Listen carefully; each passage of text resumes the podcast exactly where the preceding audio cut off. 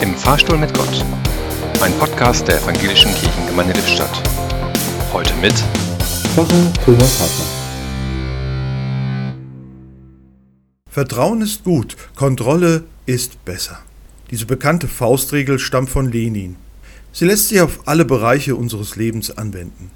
Besonders notwendig scheint mir diese Art von Prüfung zu sein, wenn es um die wichtigen Entscheidungen geht. Wo finde ich Kraft zum Leben? Was gibt meinem Leben letztlich tiefe Sinn und Bedeutung? Was lässt mich auch Durststrecken und dunkle Etappen überstehen? An welchen Werten und Zielen richte ich mein Leben aus?